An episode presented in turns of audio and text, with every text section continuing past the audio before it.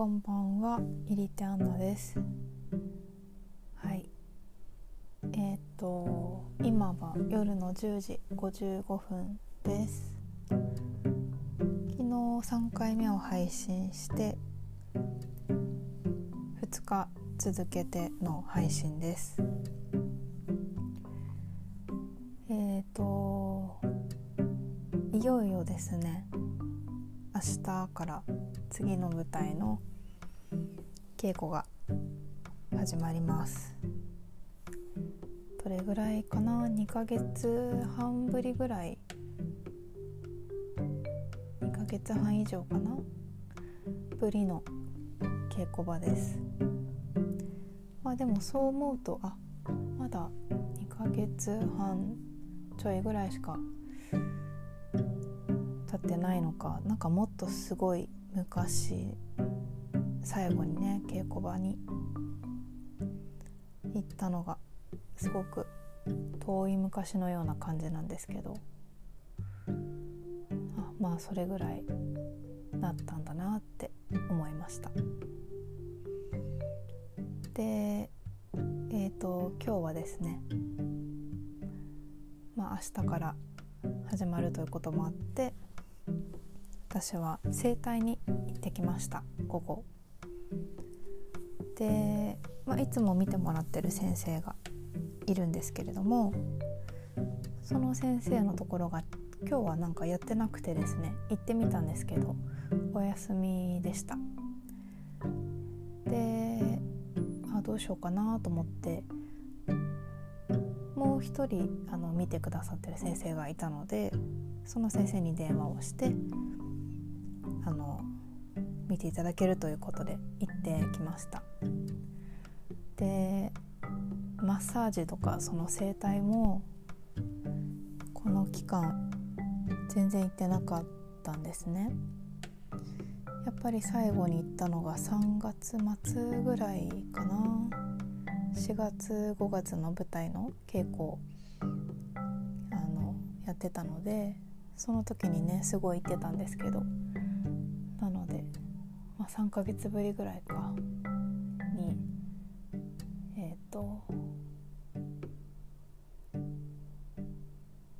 した整体にね。でまあこのあってことは別に別にというか稽古場に行かなくなって2ヶ月半っていうのはちょっと間違いですね。もっと行ってない約3ヶ月ぶりに稽古場に行くっていう感じです。ねだから整体もそれぐらい3ヶ月ぐらい行ってなかったってことですね。で、先生にこの期間どうされてたんですか？って、まあ、お互いにね話をしたらあの先生はずっと開けてたって言っていてまあおそらく整骨院とかもあの医療病院関係だと思うので、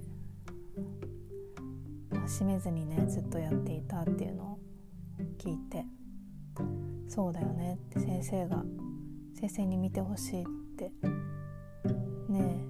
腰が痛くなる人はなるし私もそうだし。やっぱりそういう時に見ていただける先生がいるって。やっぱりお医者さんは本当にすごいなってそういつも思うんですけど。やっぱりすごいなって今日も思いました。で、まあ、この期間いろいろリモートでねいろんなことをやってきた私ですけれどもいろんなものに触れたりとか。ああこれはリモートでは絶対受けれないものだなって今日あのマッサージと針をねしてもらったんですけどやっぱこれは実際にここに来てここ先生に触ってもらわないと治療はね受けられない。っていうのをすごくつくづく感じて。で誰かに触ってもらう痛いとことか凝ってしまったところを体をねに体にこう触れられるっていうのは、はあ、こんなにもなんかすごいことなんだなっていうのをあの今日感じました。本当に。明日からの稽古に向けてこうパワーをもらったなって思います。はい。でえっ、とそうなんか昨日ですねこのラジオをあの聞いてくれてる聞いてるよっていう風にあに知り合いの方がですね言ってくださってでこうやもしできたらやってみたくてやり方をこう調べたりしてるっていう風なことをあのおっしゃって何人かそういう風にね言ってくれたんですよね。でそれすごく嬉しくって私も最初あの永井絵里奈さんのポッドキャストを聞いてやってみたいなって思ったり昔からラジオが好きだったからで最近ダンサーの方でもねラジオなんかやってる人がいたりとかして。あの原沙織さんと白髪桃子さんお二人でラジオをやられてたりとか。でこうダンサーが話したり、まあ、インタビューとかはね割とありますけどなんか自分の言葉で話す場所その人となりとか考え方を知ってもらう場所って意外と少ないなと思っていて。ダンスを見てもらってでその人がどんな人なのかっていうのをなんか両方の面から知れるともっと何というかな深くその人に触れられるなって私は思ったりしててだから結構皆さんが喋ったりとかあのするの読むのとかねすごい好きなんですよね。うんそうそうで私もそういうあの誰かからの影響があって始めているのでなんかそういうのがまた広がっていくのはすごくいいなって思いました。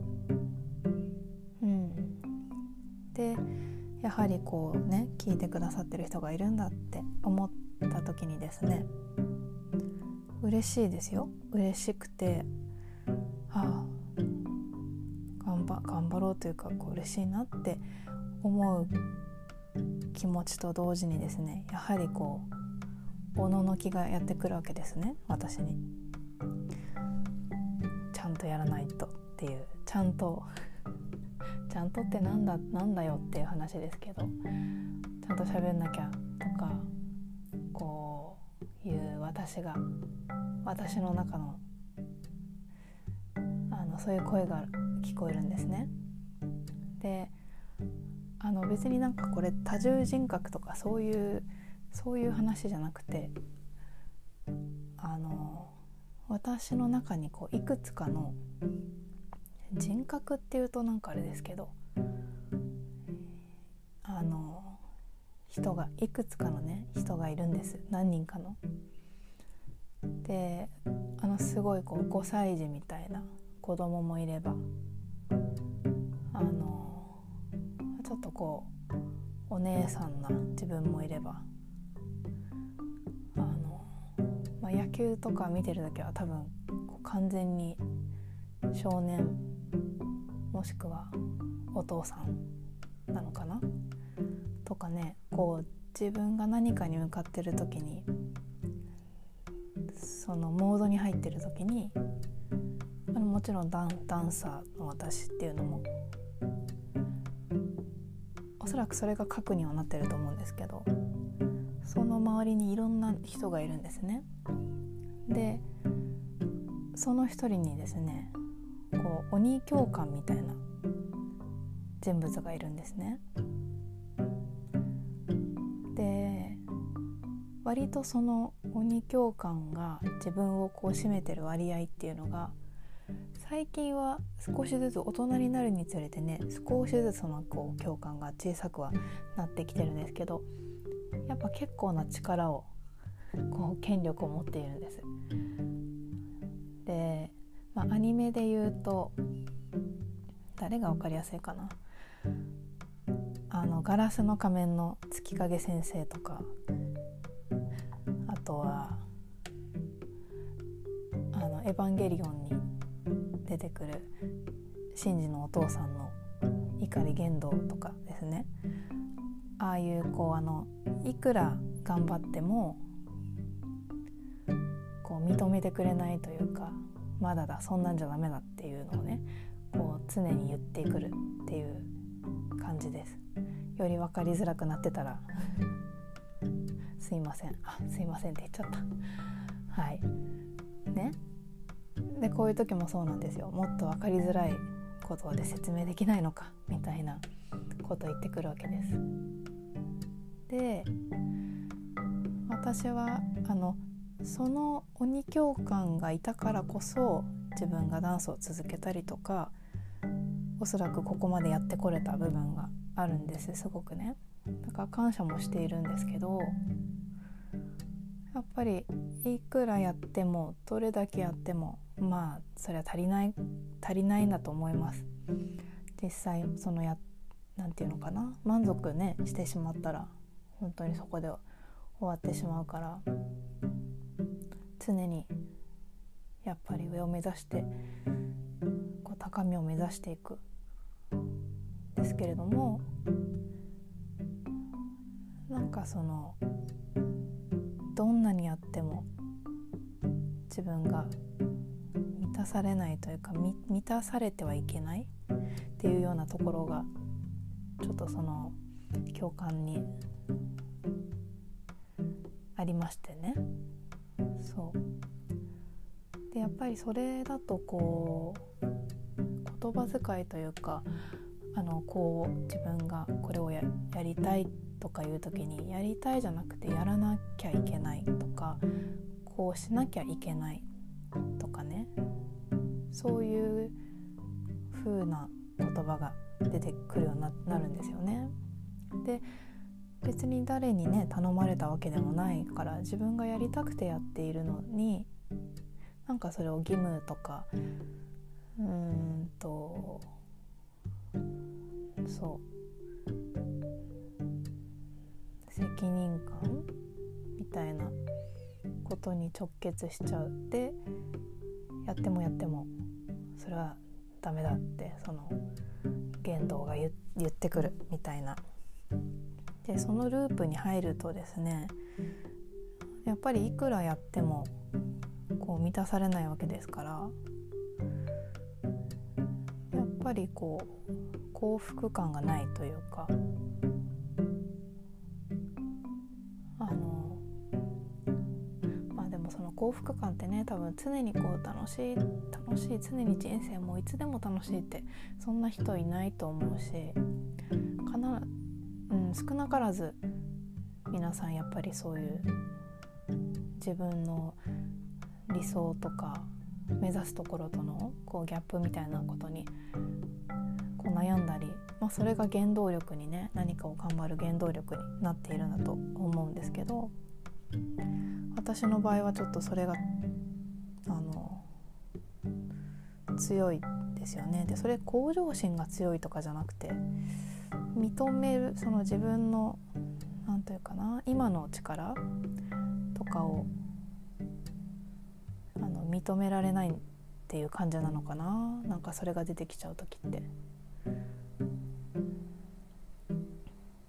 多分その今の現状をあ今今この感じなんだっていうのを素直に受け取って次へつなげてくっていうのがね向上心だと思うんですけど。その頑張りを否定しちゃうというか自分のねみたいなモードがたまにやってくるのでそうあのそのこう共感そういうね例えばアニメに出てくるそういうキャラクターもあの絶対こう常に怖いわけじゃないと思うんですよね。それ描かれてるのがその人がこういつも厳しかったり怒ってたりするシーンが描かれているけれどもしかしたらその人はこうお家に帰ってね紅茶を飲みながらなんか音楽を聴いてる時はすごくこう何て言うのかな穏やかな気持ちで優しい気持ちになってるかもしれないしなんかあそんなものが好きなんだ。漫画とか玄道さん漫画読むんですねみたいなね。そういう一面があったりとかすると思うんですよね。この一つの何て言うかな人格だけでできてる人なんていないから。でもそういう物語からあこういう人はこうなんだとかこういうキャラクターがいるっていうのがあのやっぱりこうどっかで自分に刷り込まれてると思うので。そう。その人にも多面性があるってなんか最近は思うんですよね。だからこう自分に厳しく厳しい声がわーって来すぎた時にその共感にこうお茶を飲んでもらったりね。何かこう音楽を聴いてもらったり私の共感は何何を喜ぶのかなちょっとまだそれはわからないんですけど、それをするのは私なんですけど私がすることを通してその鬼教感がね少し穏やかな面穏やかなっていうかなたまには褒めてくれるみたいなね面が出てくるようになんかうまく付き合っていきたいなってなんかふとそんなことを思いました。多分これもこの何ヶ月かね家にいてすごくのんびりあの生活をしたからこそ多分気づいたんだと思います。やっぱりいつもこう何かに向かってこうスケジュールが埋まっていてっていう中だとどうしても自分のこうサイクルというかね常に戦いのモードというかそういうスイッチがこう入りっぱなしになっていたんですねおそらく。でもそれだからこそねここまでやってこれたしこれからもきっとそういう私は簡単には変わらないしそういう私も居続けるんだと思います。でもそのバランスというのかな。うん。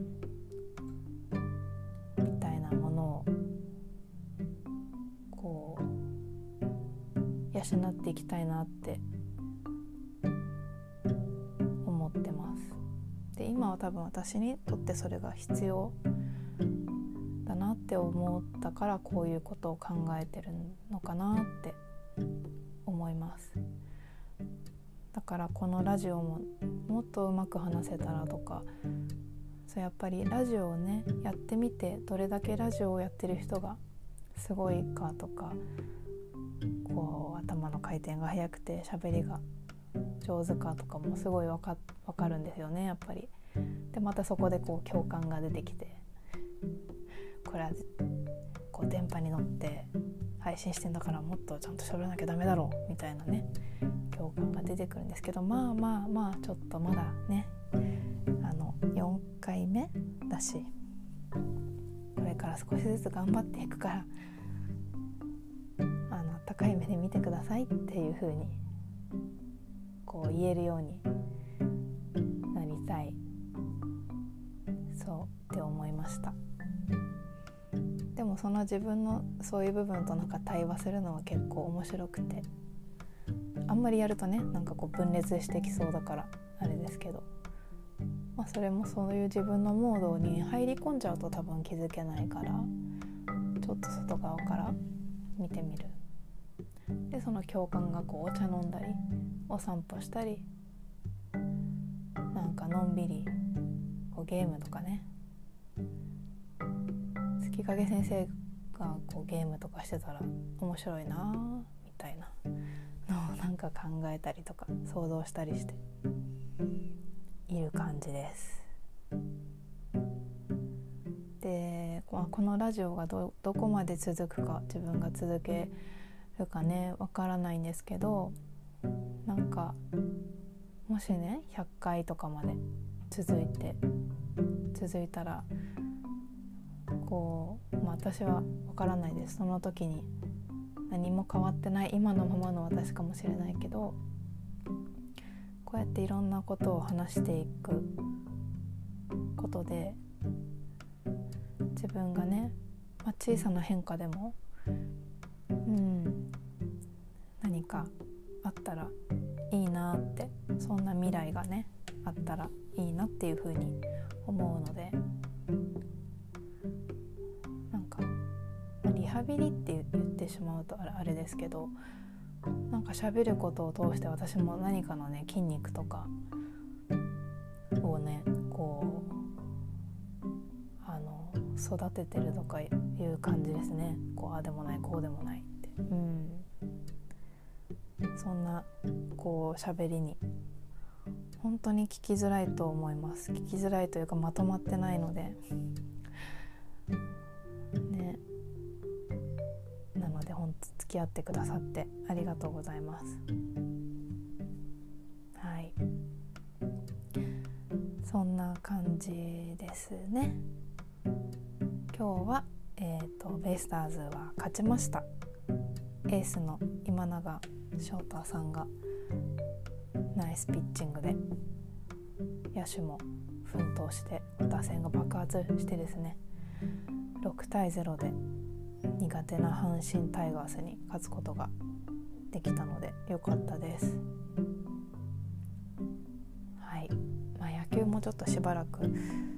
お家でゆっくり見れないかもしれないんですけど変わらずに応援していきたいなと思っています。